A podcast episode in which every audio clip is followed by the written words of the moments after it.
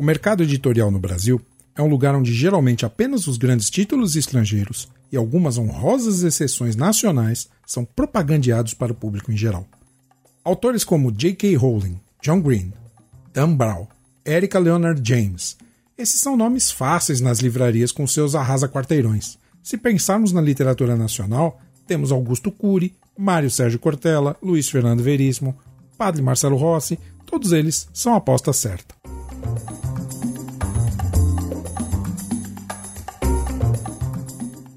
Longe de opinar sobre estes e outros autores, quero deixar claro que eu ainda vejo um mercado incipiente aqui no Brasil. As pessoas leem os livros da moda, mas não são tantas as pessoas que estão lendo. O mercado cresce, mas cresce muito pouco.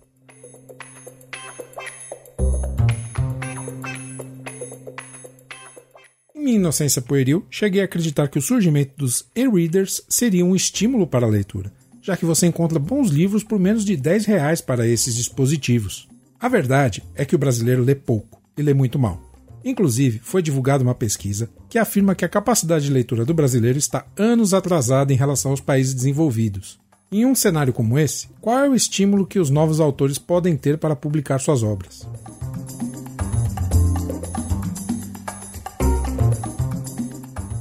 Eu não tenho uma resposta para isso. E por essa razão, e também para entender como é o processo de surgimento de um livro, que eu chamei o meu amigo de longa data, Michel Vieira, para conversar aqui comigo e com você como é escrever um livro.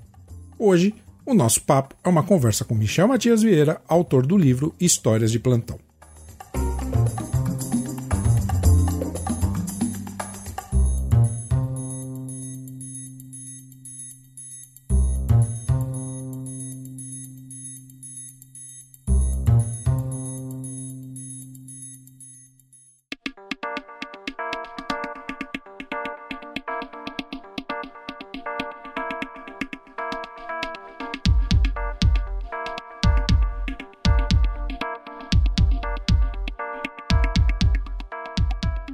Olá, como você está?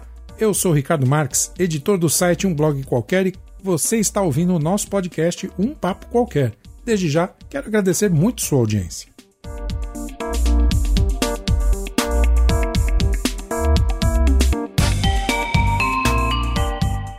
Você pode ouvir estes e outros episódios através do nosso site ou então usando o nosso feed no seu agregador de conteúdo favorito.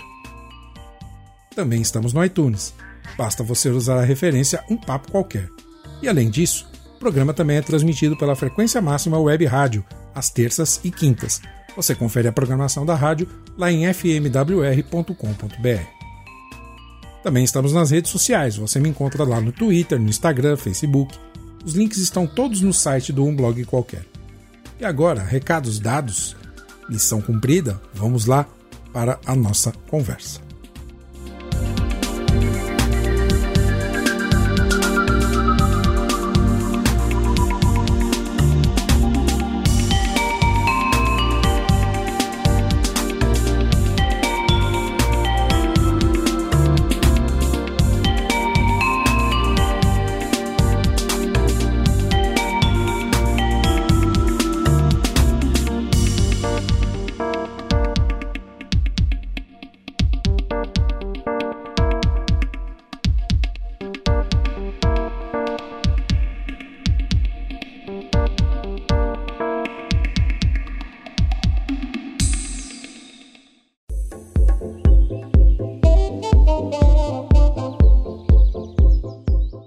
Só que antes de irmos para a nossa conversa com o Michel sobre o processo de criação do livro Histórias de Plantão, quero passar alguns outros recados para você. O primeiro diz respeito ao nosso feed. Como você sabe, para poder receber os episódios do Um Papo Qualquer em seu agregador de conteúdo, você necessita inserir o feed do nosso podcast. Alguns até permitem que você coloque a referência a um papo qualquer e o feed já aparece automaticamente para você.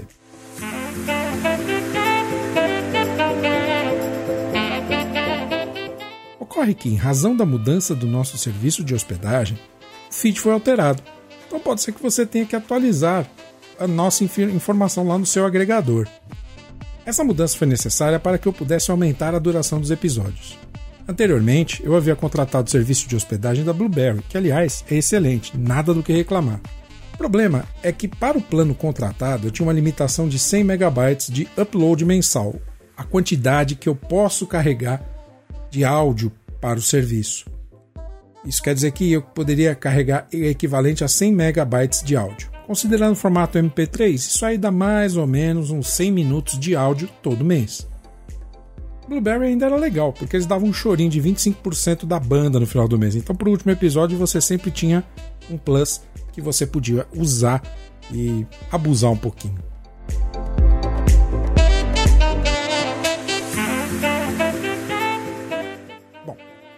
Trocando em miúdos, isso me permitiu gerar episódios de uma média de 30 minutos mais ou menos. É por isso que lá no começo, se você for ouvir um papo qualquer um, eu falei que os episódios iam durar 20 a 30 minutos, não mais que isso.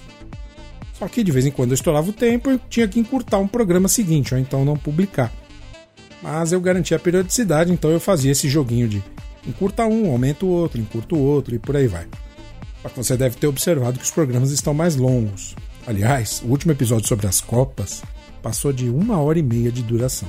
Uma hora e trinta e sete para a gente ser mais específico.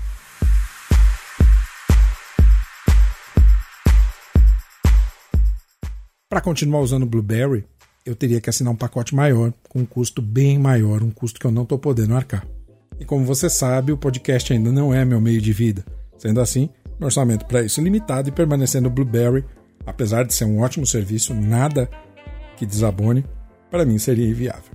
Parti então para aquele processo de pesquisa para encontrar um serviço substituto. Acabei optando pelo Podbean, concorrente, que é bem conceituado também, ele hospeda grandes podcasts, como por exemplo o Café Brasil do Luciano Pires. O podcast está hospedado lá no Podbean. Ali que eu teria uma cota ilimitada, uma grande vantagem para nós. E eu pagaria somente 2 dólares a mais do que eu pagava no Blueberry. Isso é o que acabou fazendo tomar a decisão de migrar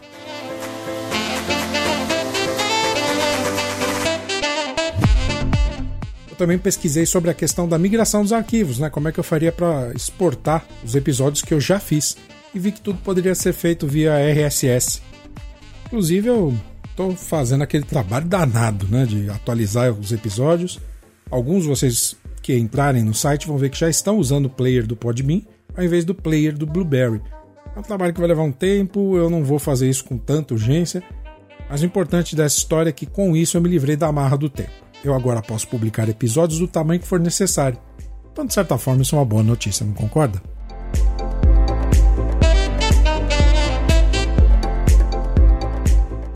Outro tema que eu queria conversar e para mim sempre é uma questão delicada, a questão do dinheiro. Fica tranquilo que eu não vou mudar o conteúdo por conta disso, tá? Mas eu preciso ter uma relação transparente com você. E eu quero explicar o que acontece por aqui. O site Um Blog Qualquer, ele é formado pelo blog, pelo podcast, e pelo canal de vídeos lá no YouTube. Eu já escrevi e gravei vídeos falando sobre isso. Para fazer um conteúdo de qualidade, eu sempre fiz algum investimento em estrutura. Então, comprei câmera, comprei interface de áudio, comprei microfone, fones de ouvido para monitoramento do áudio, softwares de edição. Tudo isso tem um custo. Só que, infelizmente, a gente não está mais naquela fase que poderíamos fazer como o Glauber Rocha pregava, né? Onde tudo que era preciso era uma câmera na mão e uma ideia na cabeça. Eu tenho muitas ideias, eu tenho a câmera, tenho o microfone também. E eu estou pensando seriamente em adentrar nessa área do jornalismo e comunicação, porque, sendo muito honesto, eu gosto de fazer isso aqui.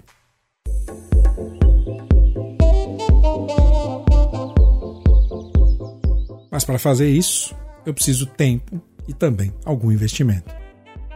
Por isso, eu pensei em relançar uma campanha de apoio ao site Um Blog Qualquer. Eu já tinha feito isso, na verdade, há uns seis meses atrás. Na ocasião, eu havia utilizado a plataforma do Patreon, que é uma plataforma estrangeira, mas eu não obtive êxito. Ninguém se inscreveu. Sinceramente, acho que traga um conteúdo bacana para você. Eu gasto tempo em pesquisa, produção, pós-produção, tudo para levar um conteúdo de qualidade, porque eu sempre me pautei por isso, fazer as coisas do modo bem feito. Para fazer mal feito, eu não faço. E sempre fiz isso com recursos próprios e devido à minha condição, isso acaba sendo um fator limitante bem importante. Eu deixo de cobrir eventos. Por exemplo, eu não posso ir numa Comic Con Experience, eu não posso ir numa mostra de cinema, eu não posso ir em eventos que demandam aí investimento para participar. Deixo de sortear material para o meu público. Eu queria sortear os livros que eu recomendo por aqui. Eu queria sortear DVDs, filmes, séries. E tem ainda para quem curte o jogo Magic, eu queria sortear material de divulgação, booster, eventualmente um, um Fat Pack. Que tem condições de poder fazer isso. E eu preciso ser muito sincero, muito sincero mesmo. Eu estou com a minha capacidade de investimento esgotada.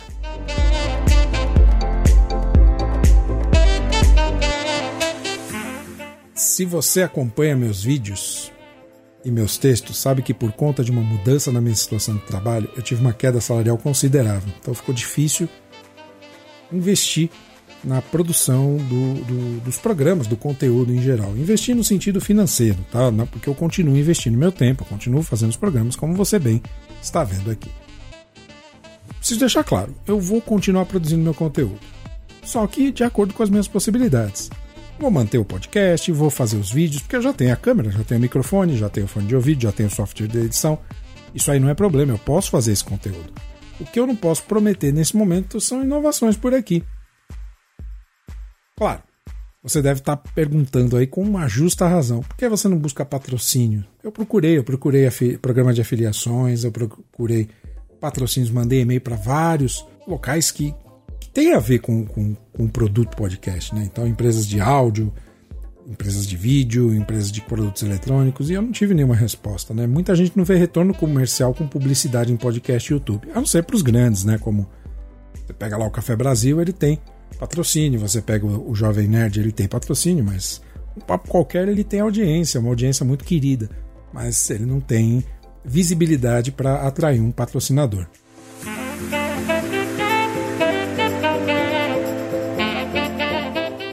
Diante dessa dificuldade, resolvi pedir sua ajuda. Resolvi fazer uma nova campanha de apoio, uma plataforma de financiamento coletivo. E desta vez eu escolhi uma plataforma nacional. Eu escolhi o Apoia-se. Se escreve apoia.c.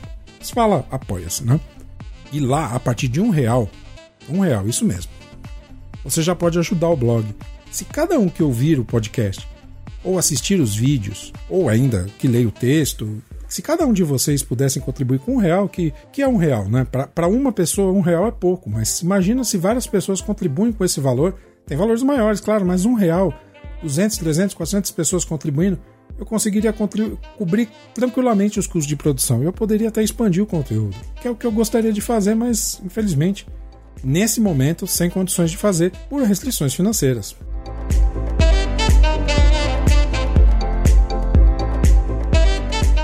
Quero deixar claro de novo: não se sinta obrigado a contribuir.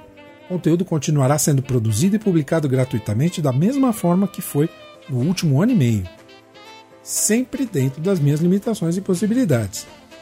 Só que fica aqui meu apelo: se você de alguma forma puder e tiver condições e quiser, é claro, considere dar o seu apoio ao blog. Isso me ajudaria também e traria a você mais conteúdo.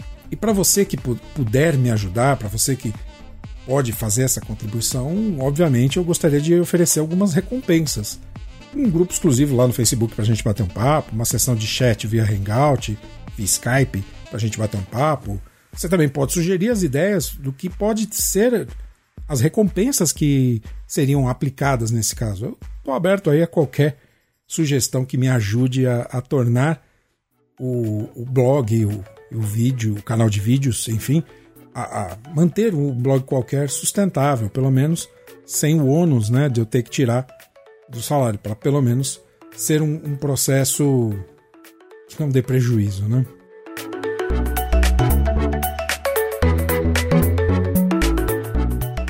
O link para você conhecer a campanha é apoia.se barra um blog qualquer. Apoia-se barra um blog qualquer. E você pode contribuir a partir de apenas um real pode ter certeza que esse seu real vai me ajudar bastante. Eles aceitam boleto, cartão de crédito, não sei se débito aceita, mas deve aceitar. É só fazer o cadastro lá, fazer o, o pelo link você vai estar tá fazendo a, a, adesão e aí fazer os pagamentos. Esse um real vai ser de muita ajuda. E eu vou firmar um compromisso com você. Todo e qualquer recurso arrecadado por meio desta campanha, ele vai ser revertido integralmente para o desenvolvimento do blog. Eu não vou usar esse dinheiro para pagar minhas contas pessoais, por exemplo, para ah, vou comprar um presente, né? Não. É para investir em, em aparelhamento, é para investir em evento, é para investir em brindes para vocês, em conteúdo. E eu quero deixar claro que eu também vou fazer a prestação de contas sempre que necessário. Então, poxa, ah, eu vou precisar fazer uma aquisição de um ingresso para o evento Comic Con. Quanto custa? Ah, sei lá, 100 reais. Se eu tiver os 100 reais, eu vou colocar lá os 100 reais e vou falar, ó, 100 reais que eu adquiri no Apoia-se foi usado para isso. Para que seja uma relação transparente. Eu não, eu não me sinto à vontade, eu não me sinto confortável em falar sobre a questão financeira, porque eu sempre quis fazer esse conteúdo por prazer e eu faço por prazer. Mas eu estou num momento da minha vida que eu realmente não posso simplesmente dispor de recursos do meu salário para poder investir aqui. Então eu vou segurando conforme dá e espero que você entenda o meu desabafo, espero que você entenda a minha necessidade e agradeço. E agradeço também se você não puder, mas se você continuar prestigiando. Assista aos vídeos, ouça o podcast, continue vendo o nosso conteúdo. É muito legal aqui. Garanto que você vai ter diversão e eu pretendo manter isso sempre. Eu fico à disposição para qualquer dúvida. Eu conto com o seu apoio. Muito obrigado mesmo.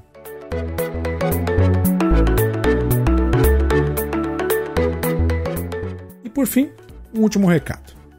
Como já comentamos por aqui, a gente está com uma parceria com os podcasts Apenas um Cast e Papo Canela. E lá a gente vai contar a história das Copas do Mundo.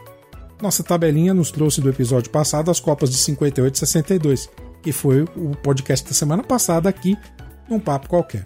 Anteriormente nós tivemos as Copas de 50 e 54 lá no Papo Canela, e na próxima semana a gente vai ter o episódio das Copas de 66 e 70 lá no Papo Canela. Poxa, Felipe, deu sorte, hein? Ficou com o Tri lá no seu canal, mas garanto que vai ser um programa e tanto. Então, anote aí na sua agenda que temos um encontro lá no Papo Canela, onde eu, Felipe Canela e o Sebastião Carlos, os SEBs, visitaremos aquelas copas. Os links estão na descrição do post. Esses eram os recadinhos, e agora fique com a conversa que eu tive com meu amigo Michel Vieira, onde falamos sobre o processo de criação do seu livro Histórias de Plantão. Divirta-se!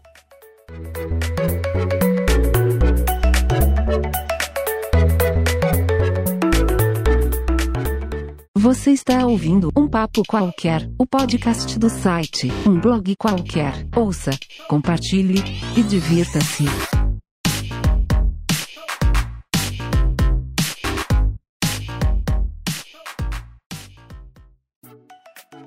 3, 2, 1. Peraí que agora. a hora que você tá do valendo. Ficou bom mesmo. A hora, a hora do valendo é foda, cara. Pô, não edita não. Eu vou tá bom. Olá, como você está? Eu sou o Ricardo Marques, editor do site Um Blog Qualquer, e este é Um Papo Qualquer, o nosso podcast semanal. Hoje, mais uma entrevista, eu tenho o prazer de anunciar que finalmente eu convenci este rapaz a vir aqui. Vai conversar comigo hoje, com você, o Michel Matias Vieira. Com muita honra, com muita alegria, como sempre. Muito feliz de ter você aqui. O Michel, para quem não conhece, ele, ele já é amigo de longa data, ele também colabora lá nos textos de um blog qualquer e ele já participou também do podcast Podástico, quando a gente fazia lá com o pessoal do Carlos Aros, o Miguel Forlim. E hoje ele veio aqui para a gente conversar sobre a obra dele. Sim, porque além de médico, ele também é escritor em 2015. 2015, Michel? 2016. 2016. Em 2016, ele lançou um livro, Histórias de Plantão, pela editora Autografia. Autografia. O livro conta ah, de modo até um pouco de realismo fantástico. Não, não, fantástico porque não tem nenhum alien lá, não aparece nenhum ET, não tem nenhuma. Nenhum fantasma. Não tem nenhum fantasma, nada da luz, mas conta com alguma, com alguma carga emocional as experiências que o Michel passa, né? Por, quando em plantão num hospital. Fala um pouquinho do seu livro, Michel. Uma das versões do livro, né? Que eu acho que a gente, eu acho que você, quando a gente decidiu conversar sobre isso, você quis a gente conversasse sobre a, a, fazenda do livro, a facitura, a feitura do livro. Isso, é. Né? A, gente, a gente vai conversar sobre isso lá. Eu, na verdade, assim, o livro ele conta a história de pessoas, de casos, e ele se compõe exatamente dessas passagens, que são momentos da vida daquelas pessoas que de alguma maneira passaram por mim. Lógico que são relatos romanceados. Um conto ali, especificamente um, ele, ele é quase que ipsis da forma com que aconteceu.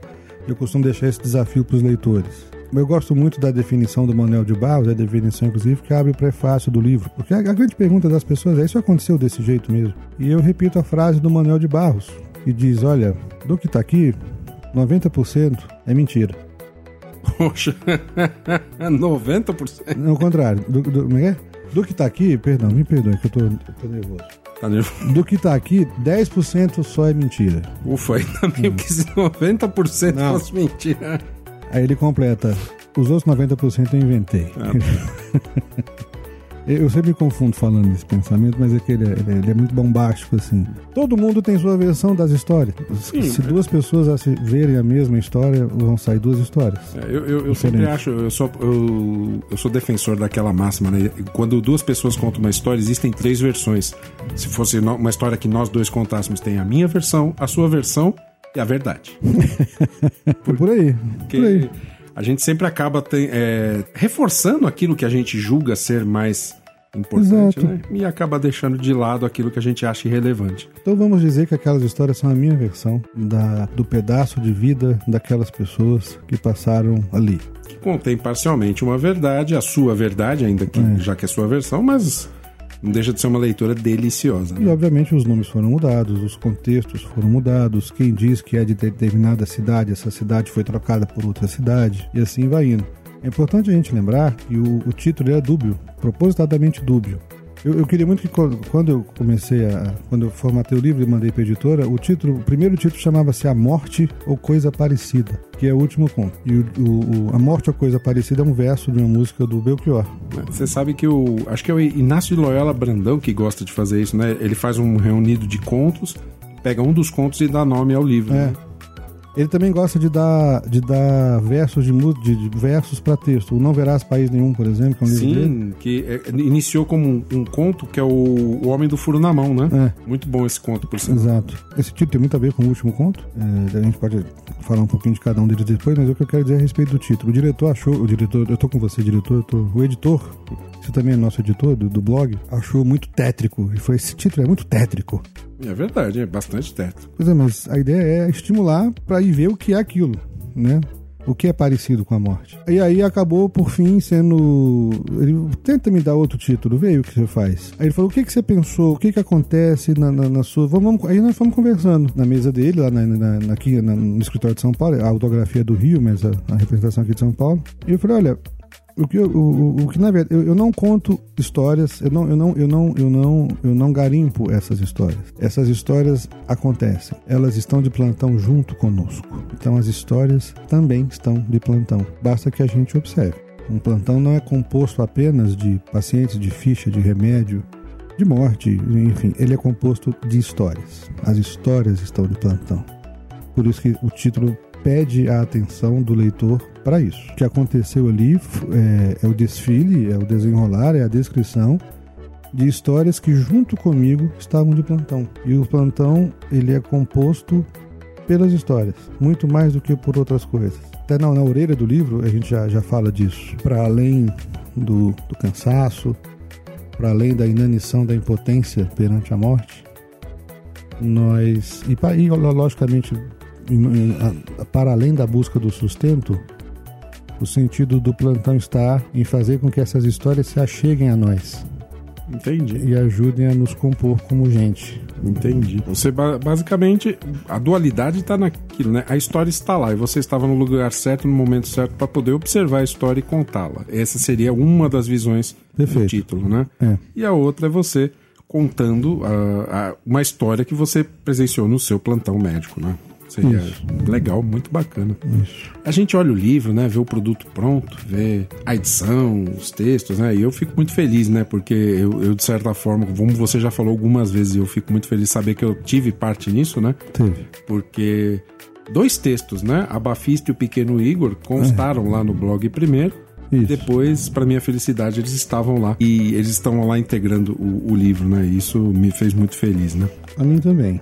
Eu perdi o medo desses contos quando eles saíram no, no, no blog qualquer.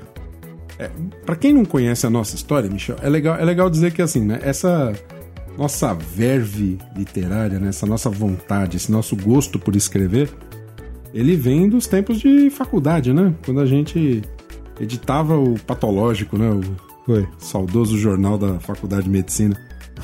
É, naquela época sobre o, o patológico, né, sobre editoria, houve, houve uma, uma época em que eu fui o responsável por editar o jornal, né, por selecionar os textos que iam para o jornal e tudo mais, fazer a diagramação. Isso.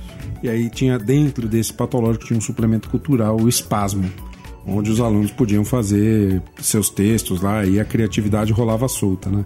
E desde aquele momento eu, eu, eu já gostava de escrever. Eu passei a, a me interessar mais ainda e mantive isso depois da faculdade. O, o blog, é, o Michel já conhecia, já acompanhava há algum tempo. E um belo dia eu criei coragem e convidei você para escrever no Foi. blog, né? E aí foi muito legal. O primeiro texto dele, o The Sword, contar a história do Foi jogo. do The Sword? Foi do The Sword. O primeiro texto foi do. The Sword. Ele conta a história do jogador, que na verdade não é o herói da história, né? Mas é, é muito legal essa, esse seu viés. A gente fala que escrever é bom, escrever é legal, mas fazer um livro, cara, como é essa experiência?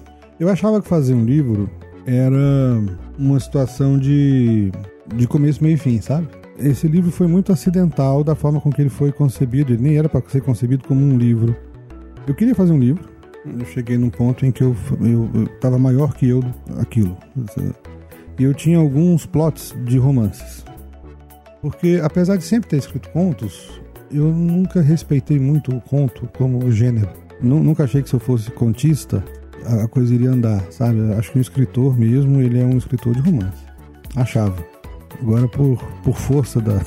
Eu acho você um excelente cronista. Eu confesso que romance eu nunca li, um, então não sei dizer. Pois é. Mas cronista eu acho você um Então, excelente cronista. eu acho a crônica e o conto, eh, como eles são de carpintaria mais fácil, mais ligeira, eh, de- de- eh, são, são esculturas pequenas. E eu achava que aquilo representava pouco desafio. Na verdade, eu sempre brinquei de fazer crônicas e contos. No jornal da faculdade, desde a adolescência, quando eu comecei a desenvolver isso. E participei de concurso de contos, sempre conto. O blog, teu blog, blog qualquer, era de crônicas e contos. Era mais de crônica, né? Mais de crônica. O primeiro conto foi exatamente Pequeno Igor. Quando eu voltei a escrever contos. Na verdade, eu- fiz um hiato muito grande entre o último concurso de contos que eu participei. Isso foi por volta de 2006. Hum. Até apareceu o The Sword, acho que quatro anos depois, 2010, 2000. O The Sword é de 2011. Então foi cinco anos sem escrever conto. É, o The- Sword é mais uma crônica, né? Se a gente pensar bem. E o Igor foi de quando? O Pequeno Igor é de 2013. Então foi isso. Foi de 2006, quando eu fiz um conto chamado Carba Mato. Esse conto foi vice-campeão de um concurso de conto. É mesmo? Isso você nunca Ah. tinha me contado. E aí eu fiquei tão assustado com aquilo que eu falei, poxa, então não vou escrever mais não. Acho que tá bom assim, quem sabe você sair. Poxa, vice-campeão não vai escrever mais? Eu escreveria mais. Mas teve uma trava. E aí depois começou coisa da, do artigo, dos ensaios e dos artigos de cunho político, né? De- Sim, que você colocava no Nova política. Trincheira. com o blog que eu tinha, que era Nova Trincheira. E aí foi um, um tempo disso, fazendo ensaio de análise, não ficção, ainda que a crônica seja, não seja. Também teve um tempo que você ficou de pequena, pequenos motes, né, no Facebook, né? Onde... Aí eu fazia uns spotzinhos no Face, é, Ainda faz, né? Ainda faz. quando faço. Fazer o registro do Campeonato Fluminense. Então eu, eu uso a rede social pra isso. Eu dificilmente posto uma foto na rede social, eu posto essas bobagens. Bobagens não, são coisas pra, pra gente rir mesmo, pra Só pra você que tá aí conversar. do outro lado entender, hoje ele postou a seguinte pérola, né? Que ele não entendia, né? Porque o, o campeonato carioca era- não era campeonato fluminense. É uma angústia. É ele ficava angustiado por isso, né? Porque se o campeonato paulista é paulista e tem o paulista de Jundiaí, É, né? que nunca foi favorecido por Nunca isso. teve problema com isso. Qual o problema de chamar o campeonato contrário. estadual do Rio de campeonato fluminense, que seria o correto, né? Essas são as, as- os spots que ele coloca no Facebook. Outro legal foi, foi quando você colocou lá do, do, do, do banir o. Não era o tomilho, qual que era o tempero que você queria banir? Coentro. O coentro, com aquele negócio da segunda-feira sem carne. É, né? semana inteira sem coentro. É, você propôs aí que vamos fazer a semana toda sem coentro. Não. Muito legal. Da onde vem essas. Então, isso é a crônica. Hum. A crônica é isso. A, a crônica nasce disso. É escrever o cotidiano, é escrever aquilo que você não, não, não liga, que muita gente não liga. E a parte divertida do cronista é escrever o que estava todo mundo vendo. E a conclusão que as pessoas têm quando veem a crônica, quando leem a crônica, é ela, puxa, por que, que eu nunca pensei nisso? É diferente do romance, que quando que você é, louva a, a criatividade do, do, escritor, do romancista. O, cronista ele mais observa do que cria. Esse é o sentido primordial da crônica e fazer daquela observação do que aparentemente é corriqueiro alguma coisa mais grandiosa ou que pelo menos que tenha alguma importância. Qual é a importância do Campeonato Carioca, pelo amor de Deus, chamar Carioca? Nenhuma. Mas é um erro semântico que a gente é, denuncia, vamos dizer assim. Olha, por que, que ninguém denunciou isso antes? Sim, pegar as incoerências pegar as do, da, obvi da, obviedade. Né? Exatamente, exatamente. Essa é, essa é, a parte legal da crônica, de certa maneira, um, um, um xiste, alguma coisa assim, que é gostoso de fazer ao se fazer a crônica. Então, o cronista ele é um grande, ele é um observador. A diferença da crônica para o conto e do conto para o romance é exatamente que o, que o conto ele junta os dois. O conto ele conta uma história uhum. a partir de, um, de uma passagem. É um recorte, né? É um recorte ali de, de coisas que estão tá na frente de todo mundo, mas que você resolve tomar para si. E esse é o movimento do cronista e coloca em um texto curto, relativamente curto, em que ele se resolve a situação. Entendi. É uma situação que se resolve para bem ou para mal, enfim. E ao contrário da crônica, que ela muitas vezes causa deleite, hum. o, crônico, o conto ele já é mais ambicioso, já impacta já precisa ter um impacto. Ele pode incomodar, ele pode ficar feliz, ele fazer ficar feliz, ele pode fazer ficar triste, ele pode levar à reflexão. O conto ele é, ele é, ele é, ele é nariz empinado em relação à crônica. A crônica é para ler segurando no, no, no vagão do no trem, vagão né? do trem balançando ali. No estilo, é. Aquilo é a crônica. Hum. Enquanto o sinal abre, enquanto você espera a consulta, a crônica ela, ela, ela não quer ser mais do que aquilo. O conto não. O conto. Eu gosto muito da definição do Julio Cortázar quando ele diz que o escritor, de, de não cronista, porque o, o cronista, ele, ele, ele, gosta de chamar de cronista. O cronista, ele é o cantor de bar, entendeu? Tem um repertório de Tem um repertório que... de alguém, às vezes até o dele mesmo, é que não vai sair do bar, ele não quer mais do que aquilo. Então, o que, que você faz? Tô, ele, dificilmente o sujeito que canta em bar, ele fala que ele é um cantor. Ele fala, não, eu, canto, eu toco na noite. Pode prestar atenção. Lógico que ele quer ser um cantor, talvez, assim como o cronista quer ser mais alguém. Isso é muito pessoal, viu, gente? Não, não, não tome isso como snob nem, nem nada. Tô, tô conversando... Tá querendo, o que você está querendo dizer é que você se sente melhor enquanto cronista do que como contista? Ou eu estou enganado? Mais confortável, mais confortável. Na verdade, eu acho que eu sou um cronista mesmo, mas eu, eu cheguei a essa conclusão depois hum. de tentar editar um romance. E é é isso que a gente vai chegar. Que é o processo que a gente foi. Teve uma conversa muito legal que eu, é. eu virei para você e falei, poxa, a gente podia ter gravado isso. É. Né? Mas enfim, só, antes que você pontue, eu só queria terminar esse, esse momento com a claro. frase do Julio Cortázar dizendo que você sempre precisa ganhar, derrubar o leitor. A, ao ler um conto ou um romance, o leitor tem que se sentir derrubado. Seja derrubado de êxtase, seja derrubado de dor, seja derrubado de interrogações, derrubado. Ele não pode, ele não pode terminar o mesmo do que ele começou. E o romance, ele derruba o leitor por pontos. Uma, uma maratona e uma prova de 100 metros rasos, né? Mas uma luta, imagina uma luta por pontos. Ganha por é. pontos. Esse é o romance. O conto é, um, é uma luta ganha por nocaute. Fazer um livro é fácil, Michel? Agora eu não estou perguntando de escrever, da parte escrita. Eu tô perguntando não. de fazer o livro, porque... Não é não. Assim, editor, editoras, existem editoras consagradas, existem autores consagrados também. É. E existem também vários autores que estão tentando o seu lugar ao sol. E você é, é um deles nesse caso, né? Espero um dia que você seja lá um dos grandes, Academia Paulista de Letras, Academia Brasileira, Academia Itaiatuba, Itaiatu... Ituiutabana. Tuiutabana, muito obrigado. É para, só para registro, né? Nosso querido Michel, ele é natural de Ituiutaba, Minas Gerais. Então, ele, então, assim, os passos então são Academia Ituiutabana de Letras. Ituiutabana acho que é o auge, né? Depois a Academia Mineira, aí uma menção honrosa da Academia Paulista para então pleitear a Academia Brasileira. É né? o fardão. É, o fardão é o os galardões, né? É. É bonito aquilo, né? Paçoca toda. Enfim, todo mundo acha que fazer um livro é muito simples, né? É você ter uma boa ideia, você ser bom com as palavras, redigir, imprimir, publicar. É assim, Isso. assim, Michel? Não. Passa bem longe, né?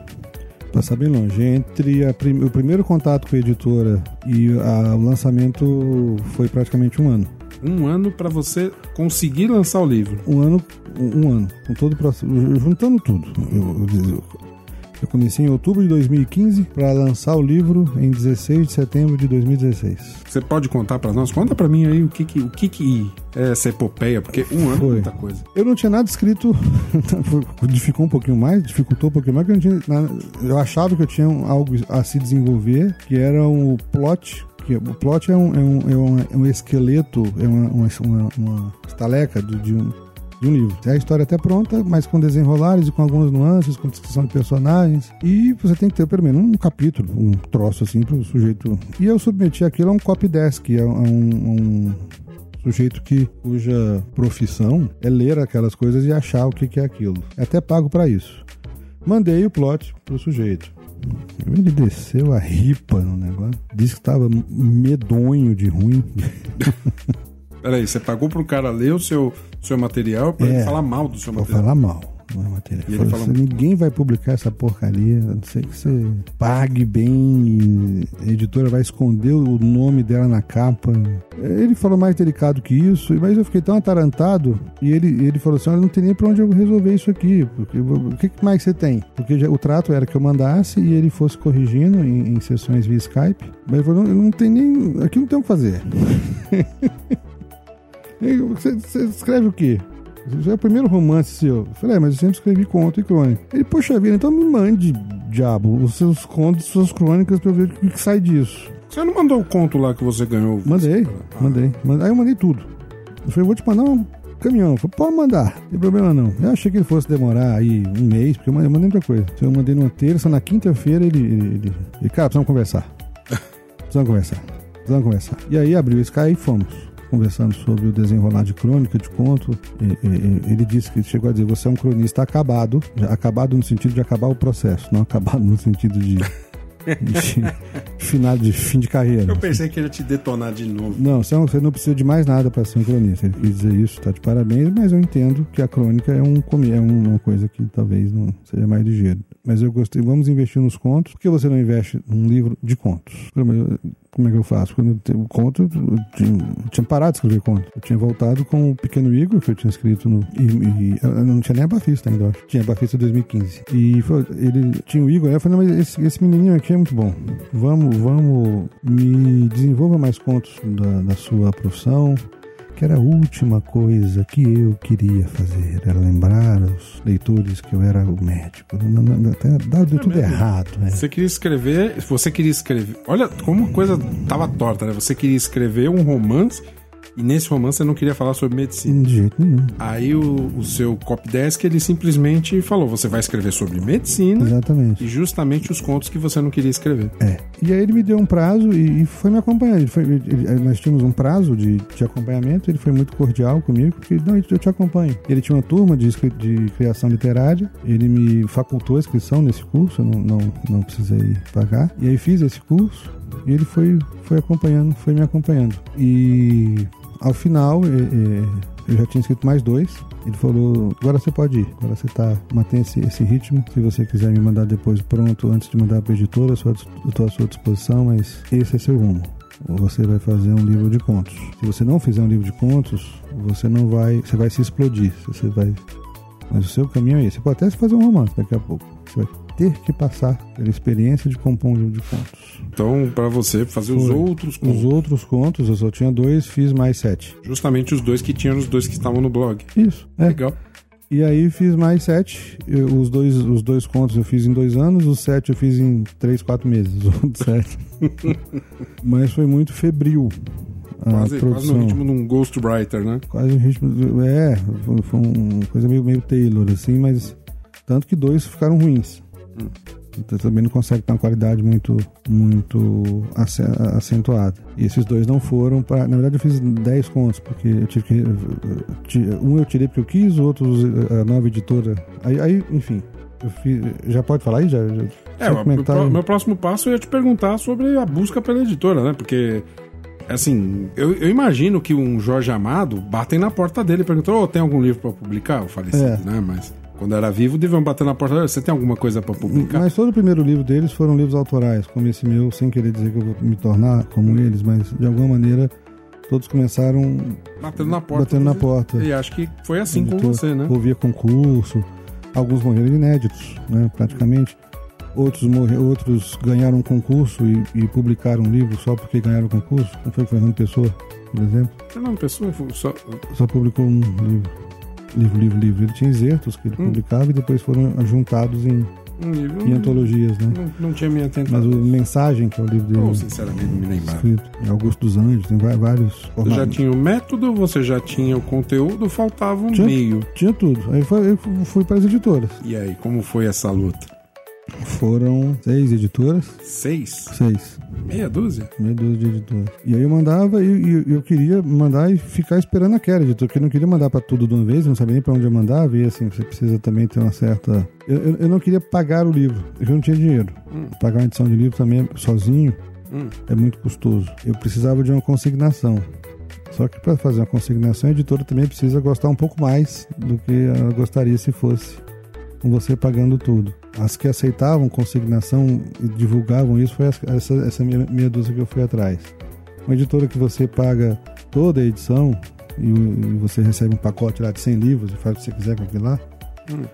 é, é um pouquinho mais ligeira a Mas situação. nesse caso, não é bem uma, uma- publicar um livro, né? Porque, na verdade, você pode fazer isso numa gráfica rápida, sem, sem edição, sem nada, né? Pode, não, mas tem editora que faz isso. Tem editora que edita, que faz tudo bonitinho, faz a capa, faz, faz programação visual, registra o livro no, no, no, no, ISBN, ISBN. ganha. E- Só que você paga tudo. É confiar no taco, né? É, mas aí eu não tinha. E até dinheiro. Eu não tinha. Não tinha Tá. assim. Posso te perguntar quanto a valores? Hoje deve estar uns 6 a 8 mil reais publicar uma, uma tiragem de 50 exemplares, 50 a 100 exemplares. Caramba, não imaginava que fosse tão caro, não. É. Um, pra sair decente, né? Ah, Bom, digamos, quero- deixa, eu- deixa eu esclarecer, né? Quando você falou 8 mil reais, eu pensei. Quando, eu- quando você falou 50, eu falei, pô, 50 mil, bastante. Mas aí você falou 50 exemplares. Aí É, não. o custo por exemplar sai caro, né? Porque. Sai. Mas é, na verdade você paga tudo. Por exemplo, tem. de- existe um outro copy desk que você tem que fazer.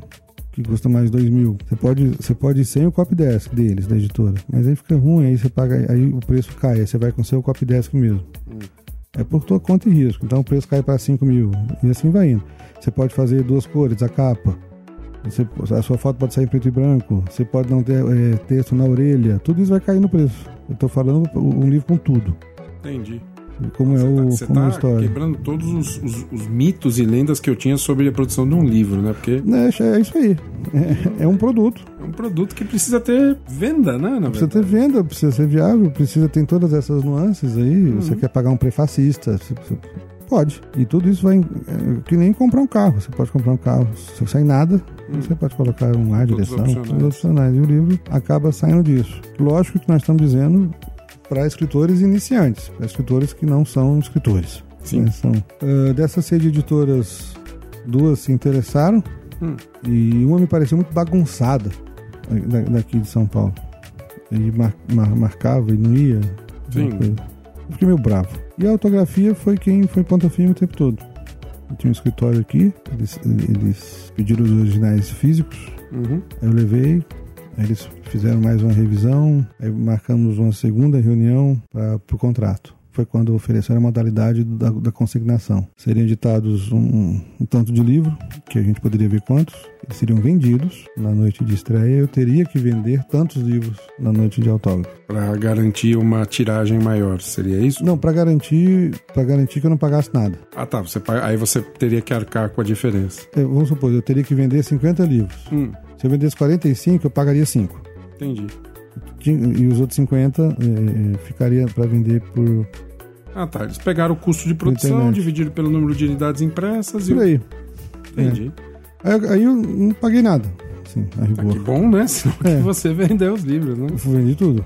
E vender depois e acabou. E, e tem outra também. Essa primeira tiragem, ela não, não rende direitos autorais. Ah, é? É. Não, não rende. Então você não gasta, mas também você não ganha. Então, se você acha que já não dava pra ganhar, ficar rico fazendo vídeo pro YouTube, não dá pra ficar rico fazendo livro também. A não ser que você. Não sei que depois Venda- estoure, é, venda uma, uma tiragem maluca de grande. Tiragem maluca de grande no Brasil são 2 mil exemplares. Dois mil? Já é uma tiragem maluca de grande. mas, bom, considerando que aquela moça lá do YouTube, como é que é o nome dela? A Kéfera. A menina lá vendeu. Eu acho que passou do milhão de exemplares, né? E assim. Não, mas isso é muito raro, né? Não, mas se você olha o conteúdo, aquele outro rapaz lá, o Felipe Neto também, Hum. É, é, bom, aí também seria uma crítica à pessoa, também até complicado. Na verdade, na, na verdade, sem querer desmerecer, eles nem escritores são. Não, assim. eles se aproveitaram da fama para é, fazer, fazer, um livro. E então, vender. É um quem, produto. E é quem como... vende não está afim de, de, de, comprar um livro. Mas isso não, não, obviamente, é um nicho de mercado. Hum. Nem maior e nem menor do que nós estamos dizendo aqui. Então, vender um, um, milhão de livros deste jeito, alavancado por uma outra situação, por outra carreira que eles tenham, é, como, como uma biografia, por exemplo, enfim, uma autobiografia, perdão. É, acaba desprestigiando o, o, lado literário da coisa, porque você está vendendo. Sim, mas quem compra não está ligando para isso. Não está ligando é muito para isso. Quer ter um produto a mais daquele ídolo, daquela. E faz é do jogo, tá, tá valendo. É, eu não sei qual é a diferença deste livro de uma camiseta, por exemplo. Para eles, né, no caso, né? É. Eu, eu entendo que livro de, tem que ter um conteúdo. livro tem que transformar você de alguma forma. Sim, mas do ponto de vista do que é tratado. E, por favor, não, eu, eu sou médico. Eu não, tô, eu, não tô, eu não tenho inveja disso. Cabe e tem para todo mundo. Você acha que a Kéfera pode vender o que ela quiser, do, jeito que ela quiser. Mas ela não vai passar pelo que eu passei. Ela vai. Mas não quer escrever um livro. Nossa, vai chover editora na porta da casa Chove editora, talvez ela tenha um ghostwriter, alguém que escreva por ela, ela só uhum. dite. Mas é. Então, assim, é outro métier, é outra facitura é outra Sim, situação, entendi, entendi. nem pior nem melhor, diferente. Entendi. O, li o, livro acaba sendo um outro tipo de produto, né? Sim. É, entendi. Sim. Mas era legal que eu vendesse um milhão também. É, eu também ficaria muito feliz. Não tem nenhum problema. e provavelmente a editora ia cair em cima de um blog qualquer falando que eu estaria plagiando, né? Eu estaria violando. Mas eu procurei lá, mas tá, tá provado com isso. Eu, eu escrevi antes. Isso é mais tranquilo. Hum.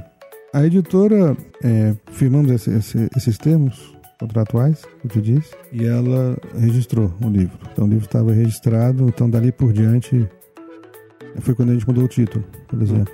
Então ficou dois títulos, registrou-se o, a Mostra Coisa Parecida também está registrado. Existe um problema com esse título também, como ele é um verso de música, hum. uma música do Belchior que chama Hora do Almoço. Hum. Que ele fala, é, ainda sou bem moço para tanta tristeza, e deixemos de coisa e cuidemos da vida, pois quando chega a morte ou coisa parecida, nos arrasta moço sem ter visto a vida. É essa estrofe. É, é, ele é uma, mais do que um título, ele é uma citação. Hum. Citação, a citação não gera royalty, né? Não, mas é, tá no livro, de qualquer forma. Na última página tem de onde saiu esse título, tá, hum. tá bonitinho. De qualquer forma, foi registrado, pra você ter uma ideia, assim, quando ele foi registrado, ele foi registrado com dois títulos. Com esses dois títulos, é, que a gente foi se digladiando, eu com, com, com o seu editor. editor. E aí a primeira coisa, ele, ele, falou, bom, vamos conversar porque tem dois contos que destoam. E eu perguntei por que está muito destoando. Falei, eles não são ruins, eles destoam. Porque se eles fossem ruins, eu diria eles que eles eram ruins. Eu diria que eles eram ruins, o editor falando. Eles destoam. Eles destoam em quê, de acho? Hum. Eu não tinha percebido. E ele, o que ele falou eu achei muito pertinente. Ele disse assim, ó, os contos do História de Platão focam pessoas, os dramas, as vicissitudes, as desgraças, de alguma maneira, os sofrimentos, as superações das pessoas e o médico é um o nome do médico sequer é dito no livro, ainda que seja narrado na primeira pessoa. Então, o, ele fala: o médico é uma escada. O que o médico faz é possibilitar que essas coisas aconteçam e as observa. Em dois contos, o médico é o personagem principal e as coisas, de certa maneira, acontecem com a ação redentora do médico, que, que aparece quase que como um super-herói. Nos outros contos não acontece. Então você não tem um médico salvando vida espetaculosamente, você não tem um médico cansado, se sacrificando, deixando aquela, aquele estereótipo né, do, do da missão do médico. Sem querer, a gente acabou atingindo esse, esse tom. E ele falou que em dois contos tinha isso. O médico como super-herói. O médico como, de certa maneira, é, como, como um, um portento moral, hum. como o último bastião da moral último e bastião costumes. da moral e costumes, e ainda que não fosse essa a intenção, passava. Realmente passava. Ele, vamos tirar isso aqui. Vamos tirar isso aqui, porque ele disse, você pode fazer um livro só disso. Ele falando. Vai ficar meio chato, mas pode.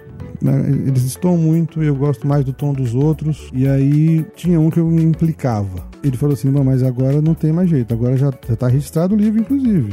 Como é não fazer? Quanto tempo você faz outro conto? Eu falo: quanto tempo eu tenho? Ele falou assim: amanhã. Isso era, isso era 11 da manhã. Uau. E eu tinha até amanhã às 8 para mandar para a editora o conto novo, e ele tinha que, porque ele tinha que gostar, e tinha que fazer caber, e tinha que não sei o que, não sei o que, tinha que tirar aquele outro, e tinha que dar a métrica de página, tinha que, tinha que ser tudo. E eu tinha um dia para fazer. Poxa vida, sua, na, na, sua vida isso é uma constante, né? Prazos curtos, Prazos né? curtos. Temos que. Isso me faz lembrar aqueles nossos congressos de, de neurologia, né? É. Que você me pedia para fazer algumas coisas. Quando? Para amanhã. Amanhã. É. e aí dá outro, dá outro programa, né? é, dá outro programa. E aí eu tinha que trabalhar também, não era assim que eu ia ficar o dia inteiro em casa Sim, fazendo esse negócio. Não, se tor não, não fez um ano sabático para escrever não. um livro, né? E aí eu trabalhando e, e rabiscando do lado, assim, algumas coisas. E, e no outro dia estava na mão dele às 8 da manhã o Jeremoabo, que é um, é um, que é um conto de diálogos, que foi a única coisa que deu para fazer, não dava para é um conto baseado em diálogos, é bem ágil nesse sentido. E é muito curioso que tem muita gente que gosta, que é o conto que muita gente mais gosta do livro. Eu, eu nem conto, se vocês soubessem como ele foi feito. É, vamos deixar a mística né, do grande é, autor, né? Porque e por isso que ele. E, e, e, e aqui eu, eu, vou contar outro segredo. Hum. Que eu disse: tem um conto que é praticamente ipsis literis do jeito que aconteceu, que é exatamente esse. É. Que era o que eu tinha. Eu não tinha tempo para burilar alguma coisa ali em cima e eu achei que a história era suficientemente forte, o diálogo, os diálogos do, do, do conto eram suficientemente contundentes para que não precisassem de grandes esculturas. Então a mudança foi do nome da cidade, né, não, não era, não era essa cidade. Jeremoabo é uma cidade. Que não é a cidade da mulher do conto. Da, é aquele que ela sofre de, de saudade, é, é esse? Exato. Uma migrante nordestina hum. que veio de Jeremoabo, da região de Jeremoabo, na Bahia. Era outra cidade, tudo. Enfim. E, foi esse. E, tem gente que adora assim, que... Ele é muito bom. Que, é muito bom. Pois é, mas ele foi feito nas coxas. Mostra que você é um, gran, é um grande contista. Porque, na verdade, eu, eu tinha esse, essa premência de tempo. Né, fazer de, fazer no, no, no, improviso, né? É, mas assim, eu tinha aquela história já. Uhum. Eu, tinha acontecido aquilo e o que eu tinha de tempo era, era burilar aquilo no sentido de montar um, um conto quase que ipsis literis porque eu tinha que entregar em tempo recorde. E eu acho engraçado porque quando você faz isso, você não se afeiçoa muito a, a, a tua criação, vamos dizer assim. Então o Jeremoabo, ele é um, ele é um bastardo, assim, vamos dizer assim, porque eu, eu, eu não, não fiquei, não, eu não tive tempo de gostar dele, nem de odiá-lo. Ele é quase um, um como fala, um, um, filho pródigo. É, é. Aquele filho que a gente não liga muito. E, e mas, mas eu acho que ele, assim como o filho pródigo, ele teve a redenção dele na maneira, na medida que muita gente gosta. Eu já visitei pessoas que, que têm o livro e que queriam ler para mim. Hum. Já aconteceu isso duas vezes no Jeremiah. Eu quero ler essa passagem para você, porque eu acho que isso me marca muito. Aconteceu isso com um amigo e falou: Eu leio para quem vem aqui em casa. Olha. O Jeremoabo, que é um conto, meu Deus do céu, mas tem tanta coisa aí pra você ler. Pro... É, o, o Jeremoabo não é, não é o, meu, o meu conto favorito, né? Apesar de eu achar lindo. Aliás, o meu conto favorito ele já mudou. Um outro conto que não está publicado ainda, né? Meu conto favorito é o Noivo. Sem sombra de dúvida. É mesmo? É o Noivo. Eu achei linda a história. É, eu não sei o quanto o quanto ela estava de plantão a história, ou você estava de plantão nela. Como todas. É, mas é, tem essa dualidade também, tem, né? Tem. E, mas ela é linda essa história. E quem quiser ver, pode ir lá no blog. Tem essa história publicada lá. Você pode ler antes de sair no próximo livro dele, né? É, porque vai sair. Já, já é o primeiro conto do próximo livro. Já é o primeiro conto do próximo é. livro. É, então temos um segundo livro vindo aí. Tem um segundo livro vindo. Contos também. No mesmo esquema. Histórias de plantão 2 ou um outro dois, tipo? Ou memórias de plantão, sei lá como é que. Novas histórias de Novas, plantão. É. Vai... Ah, legal. E depois que você, depois que você publicou, a, o, digamos lá, a criatura existe, né? O criador e sua criatura. Como é a sua relação hoje com, com, com a sua criação? É, é, assustador, porque quando eu cheguei na, no barzinho onde ia ser feito a. Que eu lamento muito não ter ido. É, pois é, né? É. Fui um idiota. Tudo bem. Não tem problema, mas eu mandei o seu. É. Eu enviei a você. Está guardado com muito carinho. Lido e relido umas 10 vezes já. Eu, eu, cheguei lá, tinha uma mesa, um banner imenso com a capa do livro, os livros empilhadinhos, duas canetas assim. Bic. Bic. a editora mandaram. Meu pai me deu outra caneta para autografar na hora. Olha só. Não, autografa essa aqui. Autografar. Eu não tinha nem levado caneta. Assim. E aí eu olhei aquilo. Pergunta idiota, né? Essa caneta era Bic, né? Não, eu, eu acho que você quis perguntar se tinha uma solenidade, né? É, foi nesse sentido. Qual é o, o quão solene foi aquilo lá? Porque eu. Eu tô tentando dizer que não foi nada. Eu solene. confesso pra você que eu no seu lugar, porque de certa forma eu me pus no seu lugar, porque eu tenho também essa vontade de um dia editar um livro, alguma coisa. Eu só ainda não achei o meu gênero. Não sei se eu sou um bom contista, um cronista. O melhor jeito de achar é escrevendo. É, mas eu escrevo aquilo que você conhece no blog. Às vezes eu vou pro lado mais intimista, às vezes eu vou pra uma coisa mais genérica. Tá bom. Mas eu ainda, ainda vou achar o meu tempo. Isso aí. De qualquer forma, eu fico me imaginando. Aí eu fico pensando, poxa, será que eu deveria uma caneta tinteiro, uma caneta nanquim, sei lá. A qualquer- mesa é muito pequena. É, Você sabe disso. Se- É, Eu não faço letrão. Hum. Então, caneta inteiro borra. Eu, nunca me dei bem com rollerball inteiro. Sempre, foi esperográfica mesmo. Mas meu pai tinha uma aquela de fazer clique-clique, sabe? Metálica, assim. Sim. E ele me, escreve com essa aqui pra, ficar, pra sair bem na foto. Então foi isso. Eu, eu, eu não achava que era meu aquilo. Que o livro não era seu, É, eu, eu- eu não tinha uma afeição daquilo como de posse. mesmo com o seu nome na capa. Mesmo com o meu nome na capa. Era como se aquilo tivesse saído Hum, e, e fosse do mundo. hum. Deixou de ser Agora. seu. E, a- e todo e, e se, se havia naquele na- se houve naquele dia um êxtase um momento feliz uma, um- uma situação de, de, de epifania foi exatamente de dividir com o mundo alguma coisa que não era mais minha. Entregar para as pessoas alguma coisa que foi que foi parida gestada e arrancada sem, sem, sem drama Sim. de, de dentro, mas que não era mais minha. Ele tinha, ele era do mundo. Ele era, ele é das pessoas que vão ler e daqui por diante eu não teria absolutamente mais nenhum controle. Olha só. Por exemplo, de, de apostar que não iriam gostar de um conto que foi feito numa madrugada e todo mundo gosta. É. Então, como, como é um organismo vivo. Mas ele é né? bom. Não, eu tô citando. E tem um, um conto que eu mais gosto, que é o, que é o 100% ficcional. Existe um conto que é 100% ficção. Né? Eu não, não sei se eu vou dizer. Talvez- até no final do papo eu diga. Ah, Não sei, acho que pra quem não conhece o livro, acho que, acho que a diversão vai ser justamente buscar, Exato. né? É. Vamos deixar aí. Deixa o spoiler. Existe um conto ficcional. Existe um conto ficcional. Existe um ali que é uma. não- Mentirinha não, né? Mas é, É. é- é um. E o, e o mais legal é quando eu pergunto isso para as pessoas e eles falam, já aconteceu isso algumas vezes, eles responderem, não, esse aqui eu sei que é verdade, que é exatamente o, o, o, o, o que é feito. É muito engraçado. E, eu só estou dizendo isso para que você veja que a emoção é exatamente ser dos outros. Então é isso que a gente sente. É porque cada um, quando lê, acaba absorvendo pra si aquilo como uma verdade, né? Porque a- é a sua verdade quando você escreve, passa a ser a minha verdade quando eu leio. Exatamente. E assim, eu. Eu, você me, pe- me pegou, eu sei qual é o conto, né? Porque você já me falou qual Foi. é. Mas, assim, eu achava que era um conto real. E depois você desmontou tudo. Eu fiquei olhando, eu falei, poxa, foi quando eu reli o livro pela segunda vez. Eu falei, caramba, não, isso não é real. Não, não, dá para ver perfeitamente depois aquilo. Então, é mas você teve que me dizer, ó, não é real. E vou dizer mais. Hum. Aquela história aconteceu. Da, da, aquele idílio que tem ali, as motivações que o levaram, aquilo aconteceu. Aquilo é real. Mas aquilo foi maquiado num conto dentro de um contexto de uma internação.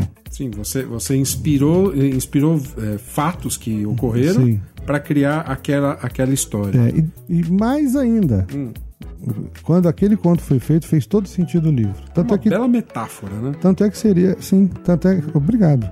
Tanto é que seria o título do livro, né? Hum. Acabei, entre, acabei de dizer qual é o conto, que é totalmente ficcional.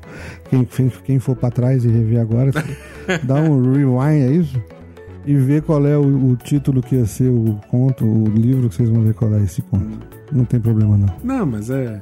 Mas as- leiam todos os contos, porque. E, e leiam na ordem, porque eu acho que existe até um, um crescimento. né? É outro desafio. Qual vai ser a ordem? Olha, eu, eu li di- direto do primeiro ao último, eu acho. Não, a ideia é que todo mundo lê direto. Foi o editor que estabeleceu aquela ordem. Uhum. Não, não fui eu.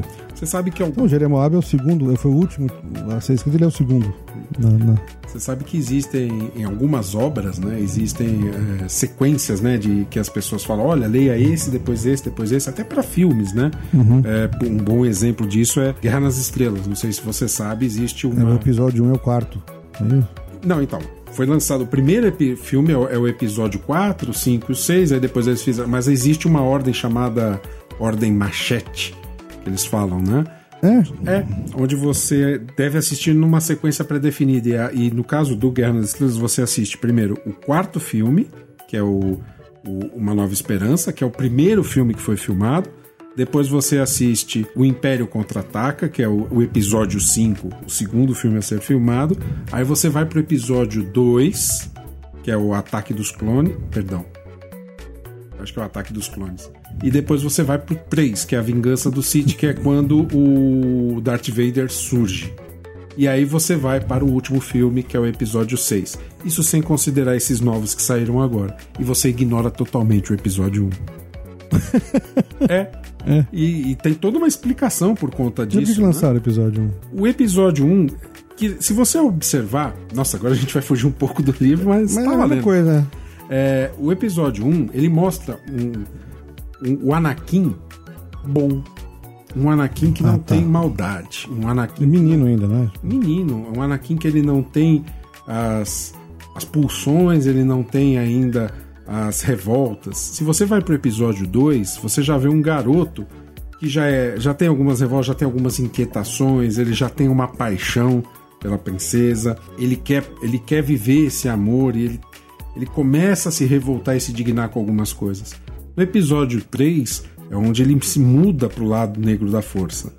E o que que acontece? Se você assiste o, o primeiro episódio, o episódio 4, já existe o Darth Vader. É, com aquela máscara. É, e onde se conta a história de quem? Do Luke, o filho dele. No segundo episódio, imagina que não existe, você não tá sabendo ainda. Quando lançou lá em 83 o, o episódio O Império Contra-Ataca. E aquela cena onde ele fala: Luke, eu sou o seu pai. Aquilo é um tapa na cara de quem assistiu. Pra quem não conhecia a história, aquilo é um tapa e tanto. Mas, poxa, como isso? E é justamente o final do segundo, do, do segundo filme, O Império Contra-Ataca. Então aí o que, que você faz? Você para, volta lá pro, pro segundo filme, vamos conhecer a história desse cara achar que virou Darth Vader, que é o filme 2 e o filme 3. Depois que você faz esse, esse essa prequela, aí vamos lá, vamos concluir a história do Luke. E aí você vai pro episódio O Retorno de Jedi. Essa ordem é chamada Ordem Que eu Machete. digo que é o melhor de todos. Hã? Na minha opinião, o melhor filme de todos é O Império Contra-Ataca. Mas é a minha opinião pessoal. Por que, que chamou de machete? O nome em si eu não sei. É um cara lá dos Estados Unidos que deu, que propôs essa ordem para se assistir e chamou de Ordem Machete. E não, e não se vê o episódio 1. E não se vê o episódio 1. O episódio 1 ele é uma curiosidade. Não sei. Por quê? Porque ele destoa daquilo que é o Darth Vader. Ele não tem. Se você parar pra pensar, o que que é o episódio 1 pra história? É. Eu achei, que- eu achei que no início alguns pontos. Você tem tinha- o Ki Goldin, né, o Qui Goldin lá, o, o Jedi, vem com aquela história dos, dos metaclorines lá, da, da, para explicar a força, que não tem nada, não tem nenhuma substância para o cânone. Você tem a corrida dos potes, que é uma bela cena de ação, e somente isso. Tipo Ben-Hur, assim. É, tipo o Ben Aquilo é uma repetição do Ben né? Escrachada. Mas ficou legal. E o que mais? A luta com o City, que foi muito mal. A, a história do City ela foi muito mal aproveitada. Tem um passarinho tocando, dá pra ouvir? Dá, mas não tá pegando aqui. Pô, que pena. São 8 da noite um passarinho. Oito da noite o passarinho. Enfim, Desculpa. não, relaxa. Então, é, se você pega os elementos que são apresentados no filme 1, não tem relevância nenhuma pra história que o, o Guerra nas Estrelas, eu ia falar Jornada nas Estrelas, né? Que ele quer contar. Não tem relevância nenhuma. Entendi. E aí, mas o seu livro, eu, você disse, né? O, o editor ele estabeleceu uma ordem. Eu acho que tem uma ordem crescente que culmina com aquele grande, É. né? O grande acontecimento, né? Que é um- uma coisa meio triste, né? Mas aí eu vou deixar pro pessoal ler. e Mas achei que a ordem fez sentido, apesar de eu não ter participado disso. Ele perguntou se, eu- se eu tinha algum. se- Qual era a ordem, eu disse que não.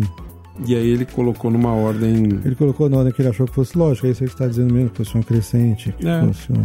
Mas quem eu acho que teve. dele, Mas eu, eu, eu admito que eu só consigo. Depois, claro, né? Nós conversamos muito sobre o seu livro fora do ar. Uhum. Não só hoje, mas também outros dias, né?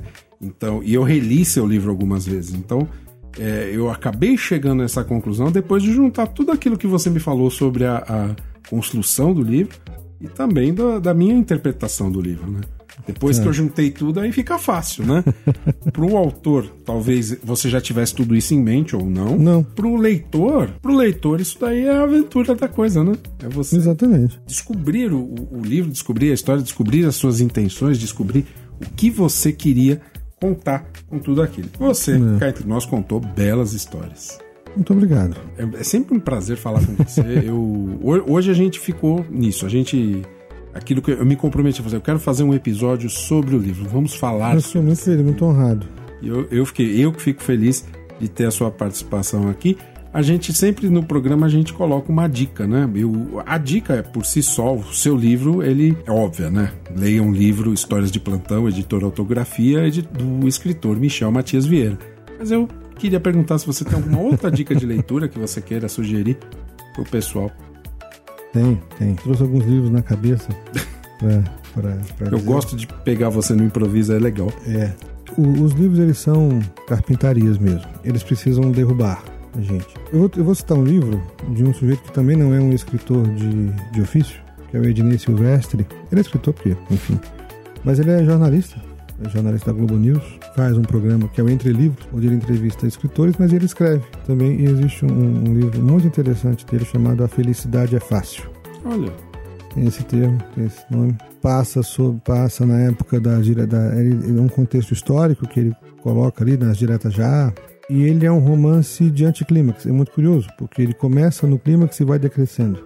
Ao contrário, ele, ele é uma rampa abaixo. E você vai junto. E ah, ah, você se sente indo abaixo num torvelinho, numa velocidade que a descida determina. Então a emoção é de descer. Não é a emoção da- do, do seu peito se enchendo de emoções, da- da- de você arregalando o olho pra, para os rumos que a história está tomando. Não, é exatamente o contrário. A coisa vai se apequenando, mas numa velocidade tal. Eu achei muito ousado da parte dele compor um romance daquele jeito, principalmente alguém que não era um escritor de ofício. Então, deve estar em catálogo ainda, é, a Companhia das Letras, ou a Record, um, um das, me perdoem, mas é A Felicidade é Fácil, do Ednei Silvestre. Eu acho que a forma com que ele é, concebe e, e realiza o livro é muitíssimo interessante. legal.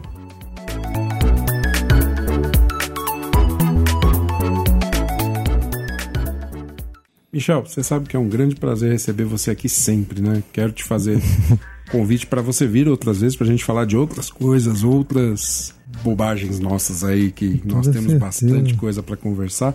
Espero que você tenha gostado dessa Muito, como sempre. nova versão de podcast. Você está de parabéns, viu, pela, pela coragem, pela perseverança, pela persistência. Eu acho que o, o artista, e me permita te chamar disso, ele se compõe de, de- de perseverança. Olha, mas eu te digo que é uma aventura e tanto, porque sempre eu digo, eu disse isso nos primeiros podcasts e eu digo agora pra você. É, quando você tem um interlocutor, o cara que ele, mesmo que ele não concorde com você, ele fala contigo, ele não concorda, mas fica mais fácil porque você tem com quem dialogar, você tem como agora quando você tem que dialogar com quem só vai te ouvir, Imagino ser outra técnica, ser outro desafio. Mas convido, pode dar outra dica? por favor. Um papo qualquer, para quem está nos ouvindo. Opa, uns episódios anteriores em que muitas vezes o Ricardo vai dialogar com vocês e podem ter certeza que você vai dialogar com ele, mesmo estando só ouvindo. É, eu, eu, eu tento fazer isso, fazer uma conversa, é, uma conversa até íntima, né? Ao pé da orelha, uma coisa mais. Fica muito jóia, muito Eu, eu, jóia. eu e o ouvinte, né? Tanto que eu, eu nunca falo vocês, eu falo você. Eu sei, é, desde o começo fica muito caloroso. Porque, assim, normalmente quem tá me ouvindo é uma pessoa só naquele momento. Claro que várias pessoas vão ouvir, mas naquele momento é só uma pessoa ouvindo. E aí eu me sinto próximo dessa pessoa, acho que isso é bem legal. E a gente se sente próximo de ti. Tá, joia. Michel Matias Vieira, médico, escritor, meu grande amigo, muito obrigado. A gente se vê no próximo Um Papo Qualquer. Um abraço. Outro grande para vocês.